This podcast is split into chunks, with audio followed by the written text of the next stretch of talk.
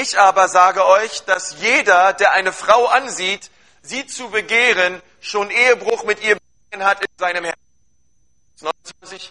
Wenn aber dein Auge dir Anlass zur Sünde gibt, so reiß es aus und wirf es weg von dir, denn es ist dir besser, dass eins deiner Glieder umkommt und nicht dein ganzer Leib in die Hölle geworfen wird. Und wenn deine rechte Hand dir Anlass zur Sünde gibt, so hau sie ab und wirf sie von dir, denn es ist dir besser, dass eins deiner Glieder umkommt und nicht dein ganzer Leib in die Hölle geworfen wird. Jesus redet hier über einen Krieg, der stattfindet in dem Herzen des Menschen. Er redet nicht über den Krieg in, in Afghanistan oder den Krieg in Irak, sondern er redet über den reellen Krieg, den jeder Mensch erlebt, der Jesus nachfolgt. Und das ist, ja, das ist der Krieg der Gedanken, das ist der Krieg in unserem Herzen und das ist unser Kampf gegen sexuelle Unreinheit.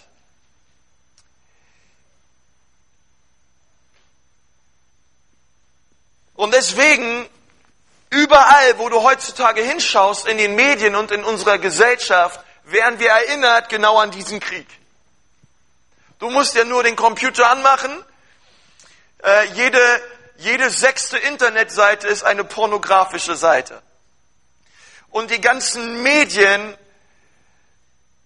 lechzen nach deiner Aufmerksamkeit und sie tun es ganz oft über deine Sexualität. Deswegen ist das, über was ich heute predige, kein Spielchen, sondern es geht um Himmel und es geht um Hölle. Und deswegen ist es so wichtig, dass du Verantwortung nimmst für deine Sexualität. Wenn du darüber keine Verantwortung übernimmst, kann ich dir nicht garantieren, wo du die Ewigkeit verbringst. Und Jesus bringt es so klar auf den Punkt in Matthäus 5, Vers 27.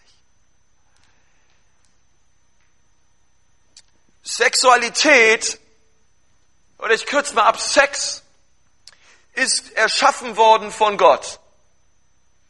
In Kolosse 1, Vers 16 steht, alles ist durch ihn erschaffen worden. Übrigens, es gibt immer so Sachen, ich weiß nicht, wann du die letzte Predigt über Sex gehört hast, aber ähm, wir haben letztens über Geld geredet und ich denke mir immer, das sind immer so zwei Dinge, über die wollen wir nicht reden, über Sex und über Geld. Jesus redet da ganz schön viel drüber. Ja und äh, doch wollen wir von beiden mehr. Ja, das ist immer komisch. Äh, äh, Kolosser 1, Vers 6. Sex ist erschaffen worden von Gott.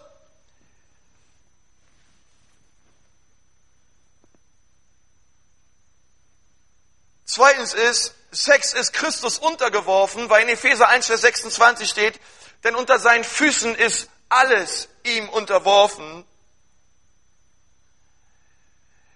Christus wird Sexualität erneuern, denn es steht in Offenbarung 21, Vers 5, ich mache alle Dinge neu. Sex ist gut.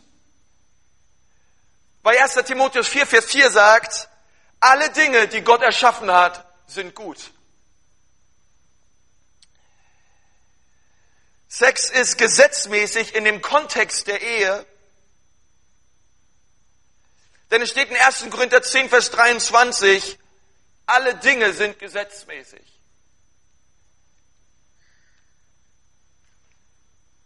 Wenn wir Sex haben,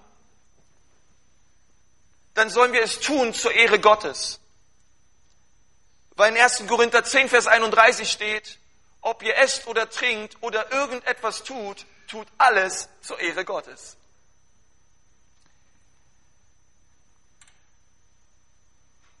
Sex den dienen, den, dienen, dient denen immer zum Besten, die Jesus nachfolgen, weil Römer 8, Vers 28 sagt, alle Dinge denen, dienen denen zum Besten, die Gott vertrauen. Wir sollen Gott dankbar sein für Sexualität. Weil in 1. Timotheus 4, Vers 4 steht, alle Dinge die ihr empfangt, sollt ihr empfangen mit Danksagung.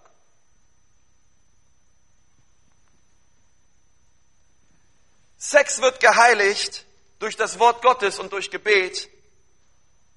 Weil in 1. Timotheus 4, Vers 5 steht, alle Dinge werden geheiligt durch das Wort Gottes und durchs Gebet.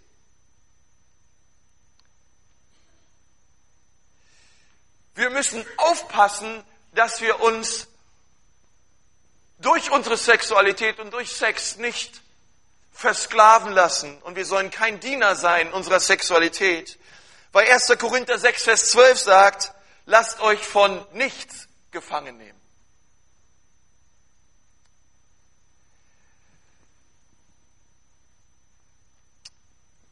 Und die Predigt heute Morgen ist ganz einfach. Ich möchte mit euch über zwei Punkte reden. Und der erste Punkt lautet, Sexualität ist von Gott erschaffen. Kolosser 1, Vers 16. Als ein Weg, ein Weg, nicht der Weg, aber als ein Weg, um Christus besser zu kennen und ihn mehr zu verstehen. Und der zweite Punkt ist, Christus mehr zu erkennen und ihn mehr zu verstehen, beschützt und bewahrt deine eigene Sexualität. Hört sich doch plausibel an, oder? Wer hat dazu ein Amen? Okay. Wir werden schon noch warm miteinander heute Morgen. Es gibt eine sexuelle Verdrehtheit, die die wahre Erkenntnis, wer Jesus ist, verblendet. Und das ist das, was die ganze Welt versucht zu tun. Und sie verbirgt, und dann gibt es eine wahrhaftige Erkenntnis, wer Jesus ist. Und diese wahrhaftige Erkenntnis, wer Jesus ist, wird dich davor bewahren, unrein zu leben. Also im, unterm Strich, um was es heute geht, ist, ich möchte, dass du zunimmst in der Erkenntnis Jesu Christi, weil wenn du zunimmst in der Erkenntnis Jesu und wenn du verstehst, wer er ist und was er für dich getan hat, wird dich diese Erkenntnis bewahren vor sexueller Unreinheit.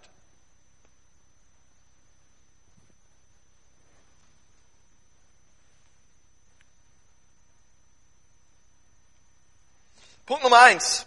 Sexualität ist geschaffen von Gott als ein Weg, Gott mehr und mehr zu kennen. Und wir lesen in Genesis, dass Gott den Menschen geschaffen hat in seinem Bild, Mann und Frau. Und in diesem Erschaffen legt er eine, ein Verlangen und eine Kapazität in ihr Leben hinein, Sexualität zu leben und auszuleben, mit dem Ruf, einem lebenslangen Bund einzugehen in der Ehe oder auch als Enthaltsamkeit, als Single. Das ist Gottes Wille. Wenn du Single bist, Gottes Wille ist für dein Leben, dass du enthaltsam lebst. Vielleicht nicht für dein ganzes Leben. Preis dem Herrn.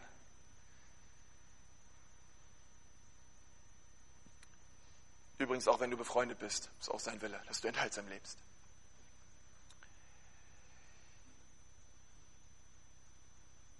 Sein Ziel mit der Erschaffung des Menschen war es, sicherzugehen, dass es Sexualität gibt zwischen Mann und Frau. Das wollte er unbedingt. Weil es ein Abbild ist auf die Verheißungen und die innige Beziehung, die Gott hat mit seinem Volk. Es drückt das genau aus. Sexualität zwischen Mann und Frau soll ein Bild dafür sein, welche Liebe und welche Zuneigung und welchen Bund Gott geschlossen hat mit seinem eigenen Volk. Man kann sagen, das ultimative Ziel, nicht das einzige Ziel, Klammer zu, warum es oder warum wir überhaupt ein Geschlecht haben, ist, damit wir Gott tiefer verstehen. Und ich werde euch gleich erklären auch warum. Denn ich glaube, dass die Sprache und die Bilder in der Bibel in Bezug auf Sexualität ist echt die kraftvollste Sprache in der Bibel, wenn es um die Beziehung geht, die Gott hat mit seinen Leuten, mit seinem auserwählten Volk, mit dem er in Bund eingegangen ist. Im Alten Testament mit Israel, im Neuen Testament mit seinem Volk. Allen gläubigen Menschen, die Jesus nachfolgen. Und es wird beides gebraucht, sowie positiv als auch negativ, wenn wir untreu sind und ihn verlassen. Und ich möchte, dass wir gemeinsam Hesekiel 16 aufschlagen. Und wir werden ganz viel Zeit in Hesekiel 16 heute verbringen. Und uns über einen Text dort unterhalten. Und ich möchte, dass während wir diesen Text lesen, du in deinem Kopf behältst, dass Gott Israel erschaffen hat und einen Plan und einen Bund mit seinem Volk eingegangen ist. Von all den Völkern da draußen hat er sich ein Volk erwählt. Und er hatte einen Liebesbund mit seinem Volk.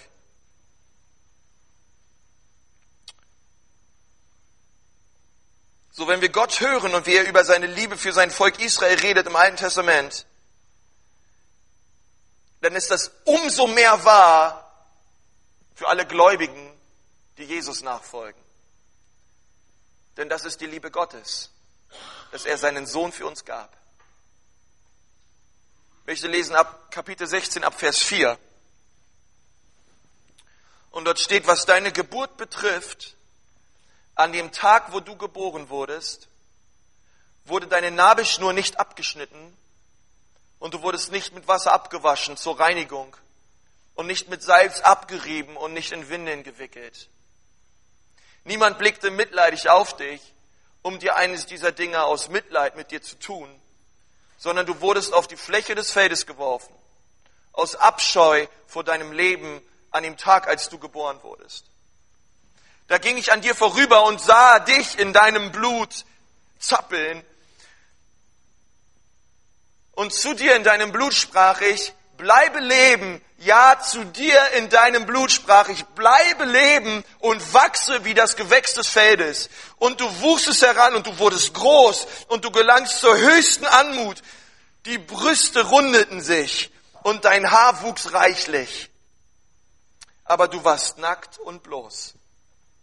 Und ich ging wieder an dir vorüber und ich sah dich und siehe, deine Zeit war da, die Zeit der Liebe und ich breitete mein Gewandzipfel über dich aus und bedeckte deine Blöße. Und ich schwor dir und trat in einem Bund mit dir, spricht der Herr, und du wurdest mein. Und ich wusch dich mit Wasser und spülte dein Blut von dir ab und salbte dich mit Öl. Vers 10, und ich bekleidete dich mit Buntwirkerei und beschute dich mit Delfinhäuten. Ich umwand dich mit Byssus und bedeckte dich mit Seide. Nun, das ist, was wir hier lesen, das ist ein Bild der Gnade Gottes. Und so wurde Israel erwählt. Und so wurdest auch du erwählt und hast die Seiten gewechselt durch die Gnade Gottes von Dunkelheit ins Licht, von Unglauben zum Glauben. Und auch Gott spricht zu dir, lebe und blühe auf. Ich habe dich geheiratet, du bist mein. Genauso wie er es auch zu Israel gesagt hat. Und so beginnt das christliche Leben. Und ich möchte, dass wir weiterlesen in Vers 13.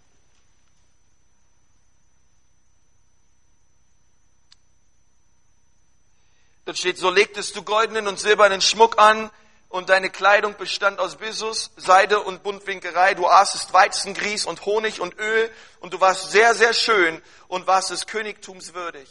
Und dein Ruf ging aus unter die Nation wegen deiner Schönheit, denn sie war vollkommen durch meinen Glanz, den ich auf dich gelegt hatte, spricht der Herr aber du vertrautest auf deine Schönheit und du hurtest auf deinen Ruf hin und gossest deine Hurerei aus über jeden, der vorbeikam. Ihm wurde sie zuteil. Und du nahmst von deinen Kleidern und machtest dir bunte Höhen und du hurtest auf ihnen. Dinge, die nie, die nie vorgekommen sind und was nie wieder geschehen wird. Und Vers 32.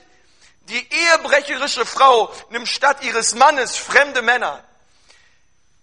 Allen Huren gibt man Geschenke, du aber gabst deine Liebesgeschenke an all deinen Liebhabern.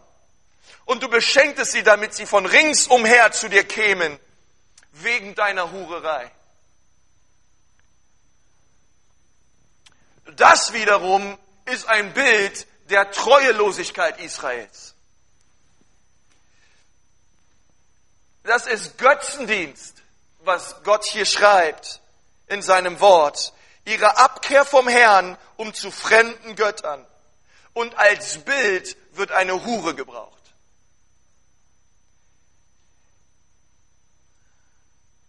Und ich sage euch nochmal, was ich euch am Anfang gesagt habe.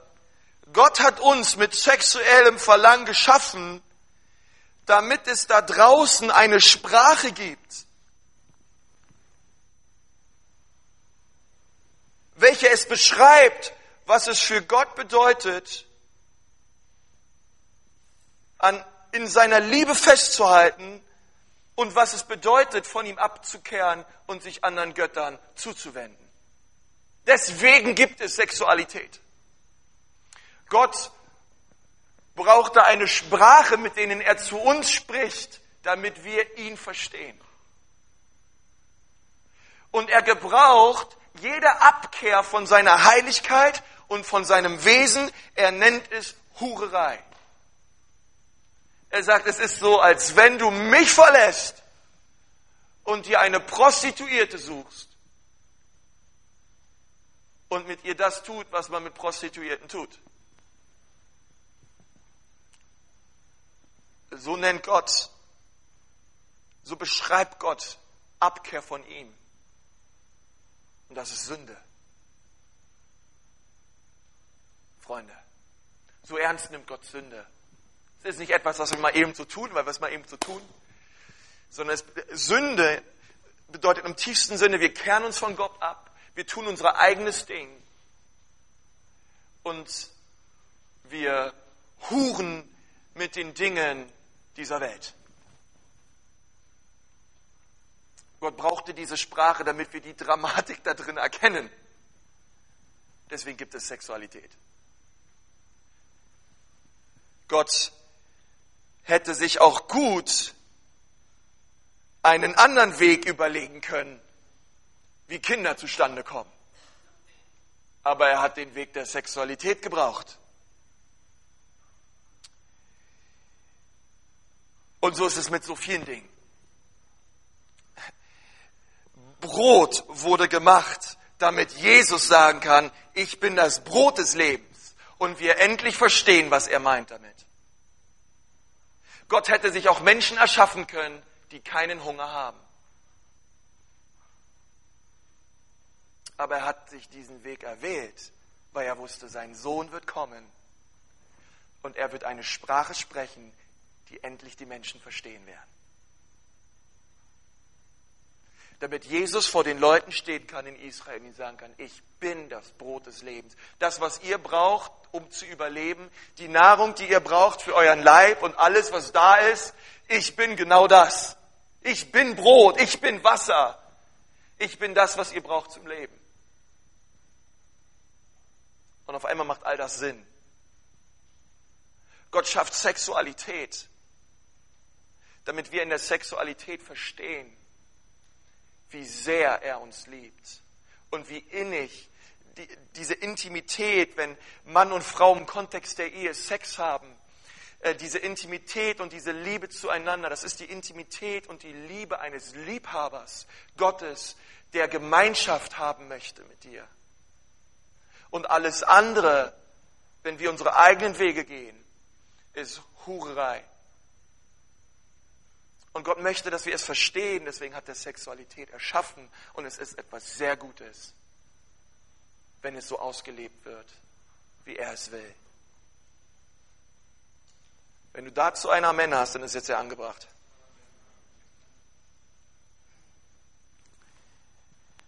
Gott hat es so gewollt. Er gebraucht diese kraftvollen Worte und er gebraucht diese kraftvollen Bilder, Bilder überall in der Bibel. Und deswegen zerstört jeder falsche Umgang mit Sexualität, jede Form von Ehebruch, von Vergewaltigung, von Pornografie, von unreinen Gedanken, von homosexuellem Verhalten, von Masturbation, Exhibitionismus und so weiter, was es alles da draußen gibt. Vielleicht auch in deinem Leben gibt. Diese Dinge zerstören die Erkenntnis darüber, wer Gott wirklich ist.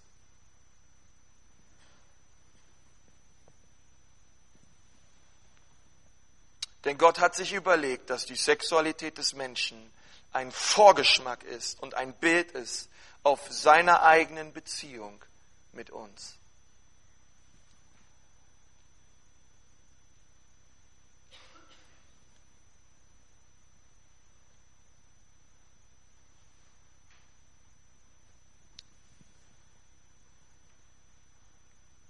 Ab Vers 59 lesen wir im selben Kapitel, Hesekiel 16. Denn so spricht der Herr, ja, ich will dir tun, wie du mir getan hast, die du den Eid verachtest, in dem du den Bund gebrochen hast. Ich habe, ich, ich aber, ich will an meinem Bund denken, den ich mit dir in den Tagen deiner Jugend geschlossen habe. Ich will dir einen ewigen Bund aufrichten. Und du wirst an deine Wege denken und dich schämen, wenn du deine Schwestern zu dir nimmst, die größer sind als du, samt denen, die kleiner sind als du. Und ich sie dir zu Töchtern gebe, aber nicht wegen deines Bundesverhaltens. Vers 62. Und ich selbst werde meinen Mund mit, Bund mit dir aufrichten und du wirst erkennen, dass ich der Herr bin. Oh, ich bin Gott so dankbar, dass er mit uns einen Bund geschlossen hat und keinen Vertrag. Ich bin Gott so von Herzen dankbar. Hey, wenn die Jungs von O2, wenn die nicht ihre Seite des Vertrags anhalten, am nächsten Tag bin ich im Shop und kündige meinen Vertrag. Vertrag bedeutet, du tust dein Teil, ich tu mein Teil. Wenn du dein Teil deines Vertrages nicht erfüllst, dann bin ich raus. Bund bedeutet, hey, selbst wenn du deinen Teil deines Bundes nicht einhältst, ich bin treu und ich halte fest an dem Bund, mit dem ich mit dir geschlossen habe. Deswegen ist Ehe auch ein Bund und kein Vertrag. Zum Teufel mit allen Eheverträgen. Ein Bund bedeutet, selbst wenn sich mein Partner nicht so verhält, wie man sich vielleicht auch in der Ehe verhalten sollte oder Dinge momentan schwer sind, ich habe einen Bund geschlossen vor Gott und vor den Menschen, bis der Tod uns scheidet. Und ich werde an diesem Bund festhalten, no matter what. Ich bleibe treu. Ich bin dabei. Ich werde mein Teil des Bundes halten. Und ich danke Gott, dass er mit uns einen Bund geschlossen hat am Kreuz von Golgatha. Sein Blut für uns. Selbst wenn wir fallen, selbst wenn wir sündigen, er sagt, ich halte fest an dir, ich vergebe dir. Jesus hätte schon so oft das Recht gesagt, Konsti, also jetzt, jetzt ist irgendwann ein Schluss. Jetzt reicht's mir mit dir. Er hatte so oft das Recht dazu gehabt, aber ich danke Gott für seine Bundesliebe zu mir, dass er mich aufrichtet, mich stärkt und mir immer wieder neu eine Chance gibt. Gepriesen sei der Name des Herrn. Und Gott war treu mit Israel.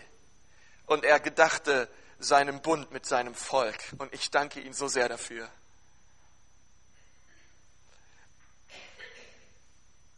Dass er selbst am Kreuz alle Untreue auf sich genommen hat.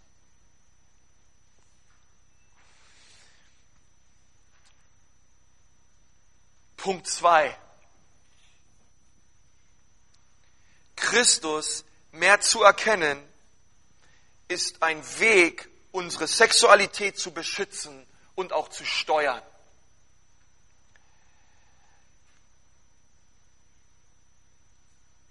Nicht nur zerstört oder verdeckt falscher oder verdrehter Umgang mit Sexualität die wahre Erkenntnis Christi, sondern man kann das Ganze auch genau andersrum lesen dass wahre Erkenntnis und ein Hunger nach mehr von Jesus uns bewahrt vor einer verdrehten Sexualität.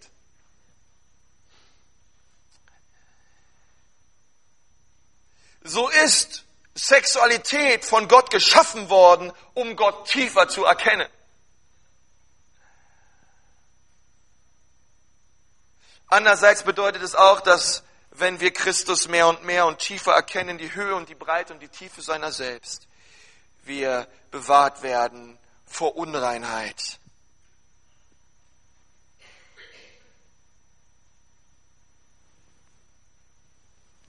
Ich glaube, dass die Bibel an mehreren Stellen sagt, dass die Erkenntnis Gottes unsere Sexualität beschützt und bewahrt. In Reinheit und in göttlicher Liebe. Darum können wir genauso sagen, dass jeder, dessen Sexualität nicht bestimmt ist von Reinheit, nicht bestimmt ist von Integrität und von göttlicher Liebe, nicht wirklich Gott kennt. Ganz einfach, oder? Und das meine ich so, wie ich es meine.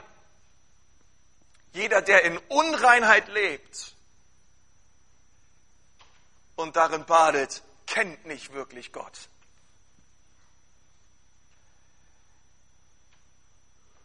Was sagt die Bibel über die Erkenntnis Gottes in Bezug auf unsere Sexualität? Ich finde das so cool, äh, äh, dass äh, wenn wir so die Bibel lesen und wir sehen so das Wort erkennen, dann bedeutet das im vollen biblischen Verständnis, dass Mann und Frau miteinander Sex haben.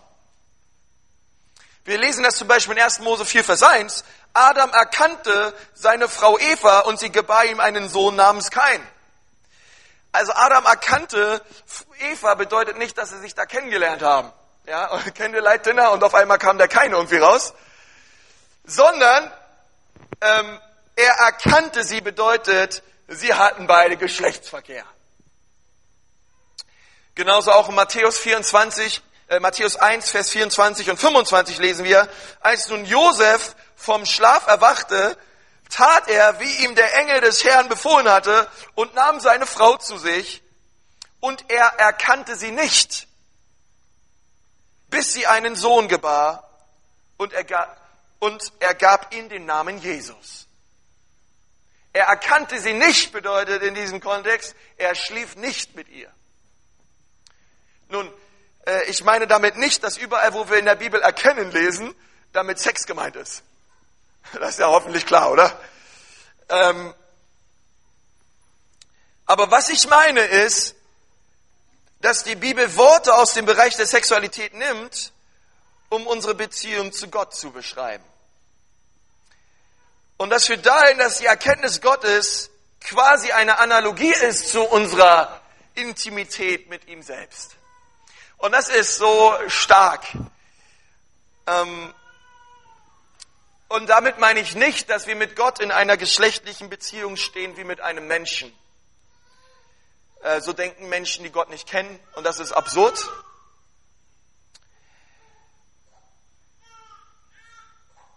Und das ist auch nicht christlich. Aber es bedeutet, dass die Intimität beim Geschlechtsverkehr zwischen Mann und Frau in der Ehe, im Kontext der Ehe auf das zeigt, was es wirklich bedeutet, mit Christus intim zu sein und ihn zu erkennen. Und ein, ein Buch in der Bibel macht das besonders deutlich und das ist das Buch Hosea. Ähm, und ich möchte mal, dass wir gemeinsam Hosea 2, Vers 14 aufschlagen und dass wir uns mal anhören, was Gott durch Hosea spricht. Und er spricht es im Kontext der Wiederherstellung seiner Ehe mit dem treulosen Israel. Und es steht in Hosea 2, Vers 14, ich will ihre Weinstöcke und Feigenbäume verwildern lassen, weil sie sagt, das ist mein Lohn, den mir meine Liebhaber gegeben haben. Ich will eine Wildnis aus ihnen machen, dass die Tiere des Feldes sie fressen sollen. So will ich heimsuchen an ihr die Tage der Bale, an denen sie Räucheropfer dargebracht hat und sich mit Stirnreifen und Halsbändern geschmückt hat und ihren Liebhabern nachläuft. Mich aber vergiss, spricht der Herr. Gottes Treue überwindet Israels Untreue. Darum siehe, ich will sie locken und ich will sie in die Wüste führen und freundlich mit ihr reden. Dann will ich ihr von dort her ihre Weinberge geben und das Tal Akor zum Tal der Hoffnung machen. Und dorthin wird sie willig folgen, wie sie zur Zeit ihrer Jugend, als sie aus dem Ägyptenland fortzog. Als dann spricht der Herr, wirst du mich nennen mein Mann und nicht mehr mein Baal. Denn ich will die Namen der Bale von ihrem Munde wegtun, dass man ihren Namen nicht mehr gedenken soll. Und ich will zur selben Zeit für sie einen Bund schließen mit den Tieren auf dem Felde, mit den Vögeln unter den Himmeln und mit dem Gewürm des Erdbodens. Und ich will Bogen, Schwert und Rüstung im Lande zerbrechen. Und ich will, dass sie sicher wohnen. Und ich glaube, es ist unmöglich, und das ganze Buch des Hohelieds mal ausgeklammert, es ist unmöglich, diesen Text zu lesen und dann im Ernst zu meinen, dass Gott erkennen nur bedeutet, dass wir uns seiner mental bewusst werden sollen oder eine nette Bekanntschaft mit Gott haben sollen. Und das ist nicht, was hier steht. Hier geht es darum, einen Liebhaber kennenzulernen und nicht einen Lehrmeister. Ein Lehrmeister kann ein Liebhaber sein, aber ein Lehrmeister, ja, oder ein Pastor oder ein Lehrer in der Schule kennt Gott nicht wirklich, bis er ein Liebhaber Gottes geworden ist. Und auch Gott als Liebhaber kennengelernt hat weil er ist unser Liebhaber. Und wir sollen auch Liebhaber Gottes sein. Weil ich möchte sagen, du kannst viel über Gott wissen und du kannst viel über ihn recherchieren, aber wenn dich deine Recherche nicht überwältigt von der Größe und von der Liebe Gottes, dann kennst du Gott nicht wirklich. Wenn du seine überwältigende Liebe noch nicht wie eine, wie eine wie ein Wasserfall über dein Leben gekommen ist und du geschmeckt hast und gesehen hast, wie freundlich und liebevoll der Herr ist, du unter der Kraft des Kreuzes, unter der Liebe, die er zu dir hat, echt noch nicht innerlich zusammengebrochen bist und kapituliert hast vor seiner Güte und seiner Liebe zu dir, dann möchte ich dir sagen, du kennst Gott nicht wirklich. Denn da draußen gibt es noch so viel mehr, wie er ist und wie sehr er dich liebt. Oh, ich bete, dass wir als Gemeinde Gottes Liebe immer mehr kennenlernen, die sich offenbart in der Liebe Christi zu uns.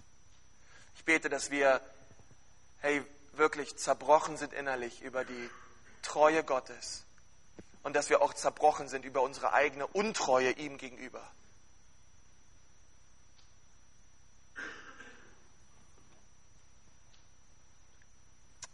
Und ich möchte zum Schluss noch eine Frage klären, die irgendwie noch im Raum steht, für mich jedenfalls. Wo sagt die Bibel, dass die Erkenntnis Jesu, wo sagt die Bibel, dass Gott mehr zu kennen bedeutet, rein zu leben? Und da steht zum Beispiel in Römer 1, Vers 28, dort steht, und wie sie es für nichts geachtet haben, Gott zu erkennen. Sagt mal alle, Gott zu erkennen. Und wie sie es für nichts geachtet haben, Gott zu erkennen, hat sie Gott dahingegeben in verkehrtem Sinne, sodass sie tun, was nicht recht ist. Gott sagt, sie haben das getan, was nicht recht ist, weil sie Gott nicht erkannt haben. Weil sie keine Erkenntnis darüber hatten, wer Gott ist. Die Erkenntnis Gottes zu verlassen, öffnet dein Herz für Unreinheit.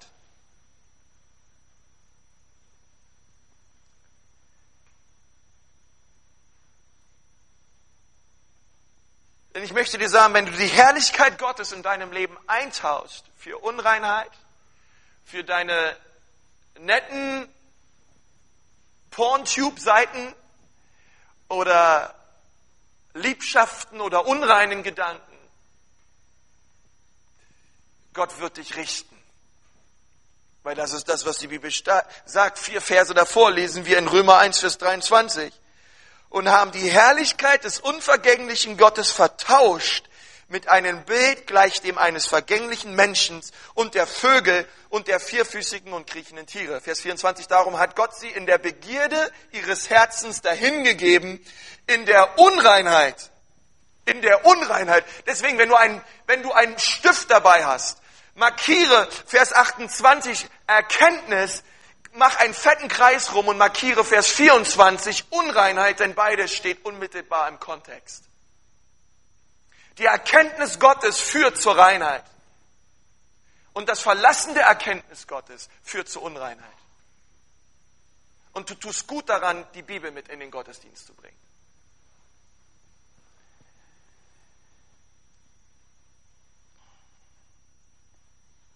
Ich rede heute mal ein bisschen härter mit euch, meine Frau ist nicht da.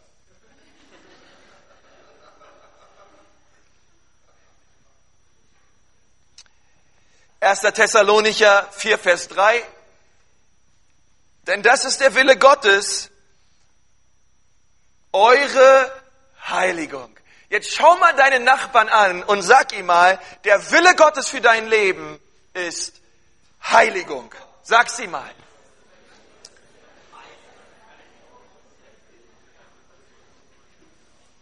Okay. Und dann geht's weiter. Gottes Wille ist klar, ist eure Heiligung, dass ihr meidet die Unzucht und ein jeder von euch seine eigene Frau zu gewinnen suche in Heiligkeit und Ehrerbietung.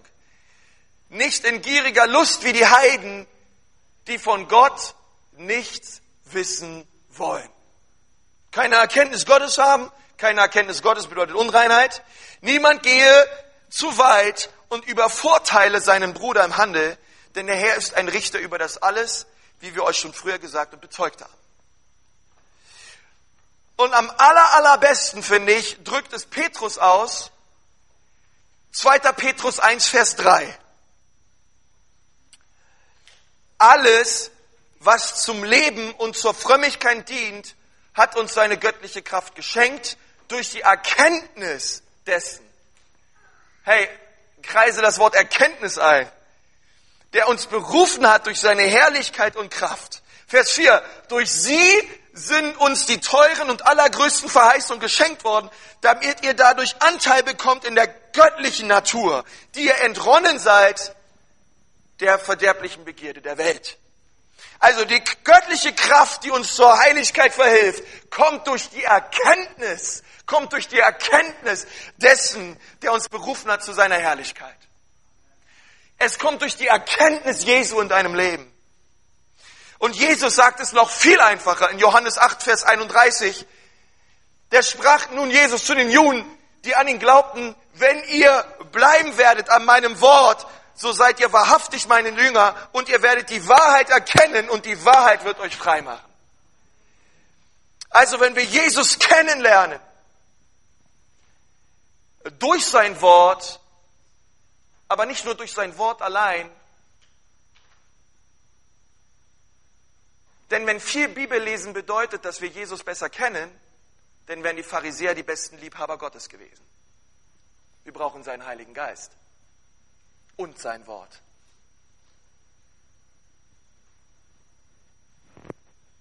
Wenn wir Jesus kennenlernen, und ich möchte mal sagen, nicht nur als Richter, denn ich glaube, einige von euch, ihr kennt Jesus sehr gut als Richter. Einige von euch, und ich hoffe auch wir alle, wir kennen ihn sehr gut als Erlöser. Und er ist auch alles. Und das ist auch eine wichtige Wahrheit. Aber kennst du Jesus auch als den Liebhaber deines Herzens? Als den, der um dich ringt und dich so sehr liebt. Wie viel mehr jetzt, als da wir, da wir erkauft sind durch sein Blut.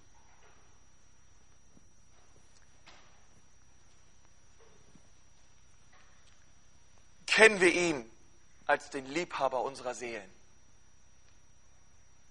als den, dem, dem es nach uns verlangt. Ich möchte euch sagen, ich habe es nicht selten in meinen Gebetszeiten, in der Zeit, wo ich mit Jesus habe. Und diese Zeit musst du dir nehmen, weil Zeit haben wir nie, Zeit müssen wir uns immer nehmen. Äh, wenn nicht, wenn nicht, hör nochmal die Predigt, ich übernehme Verantwortung für meine Zeit. Ähm, wenn du diese Zeit nimmst mit Jesus, und ich hoffe, dass du sie dir nimmst, dann habe ich das auch so oft in meinem Leben, dass ich bete und Gott suche. Und, und ich, ich, ich, ich liebe es, dass diese Verheißung da drauf ist, wer, wer Jesus sucht, der wird ihn finden. Und wenn du ihn gefunden hast, dann willst du immer mehr. Sodass es nicht selten vorkommt, dass auch der Geist Gottes zu meinem Herzen spricht und sagt, Konsti, bleib doch noch etwas länger in meiner Gegenwart. Ich liebe dich so sehr. Mich verlangt nach dir. Mich verlangt nach dir, weil ich dich so sehr liebe. Und Gottes Herz ist ein sehr, sehr emotionales Herz. Gott liebt übrigens Emotionen. Die Bibel ist voll davon. Gott liebt es, emotional uns gegenüber zu sein, aber er liebt es auch, dass wir unsere Emotionen, unsere Gefühle ihm zum Ausdruck bringen.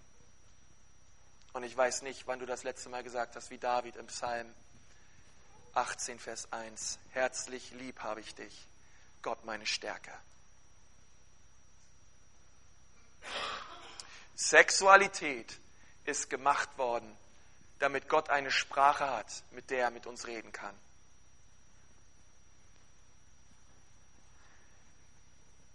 Und ich wünsche mir das so, dass wir hineinkommen in eine intime Beziehung mit Jesus, wo wir ihn kennen von Angesicht zu Angesicht und er der Liebhaber unseres Herzens ist. Amen. Jetzt möchte ich mal gern mit uns beten. Herr Jesus, ich danke dir von ganzem Herzen für dein Wort. Herr, und dein Wort ist so wunderbar und dein Wort erheben wir auch an diesem Morgen. Und Herr Jesus, ich bete, dass jeder in diesem Raum und auch all die Leute, die unsere Predigten runterladen, es verstehen, Herr, und es greifen, dass dich zu kennen, dich zu lieben, dich zu erheben, dich zu suchen, der beste Weg ist, uns zu befreien und uns zu bewahren vor Unreinheit. Der allerbeste Weg, Jesus. Und darum bitte ich dich, Jesus, dass du Hunger ausgießt über jedes Herz heute Morgen an diesem Ort. Ein Hunger nach mehr. Herr, dass wir wie Mose sagen, ich gehe nicht weg von diesem Ort, bis du mich berührt hast. Ich gehe nicht weg von diesem Ort, es sei denn, Herr, du kommst mit mir. Herr, lass uns neu sehen und schmecken und erkennen, wie freundlich und wie liebevoll du bist zu uns. Herr, mach du unsere harten Herzen weich. Herr, öffne du die Enge unseres Herzens und komm du rein mit der Kraft deines Geistes. Herr, du sagst in Römer 5, Vers 5, denn die Liebe Gottes ist ausgegossen über unsere Herzen durch den Heiligen Geist. Und so bitte ich dich, gieße du deinen Geist aus über uns. Gieße du deinen Geist aus über uns, Vater.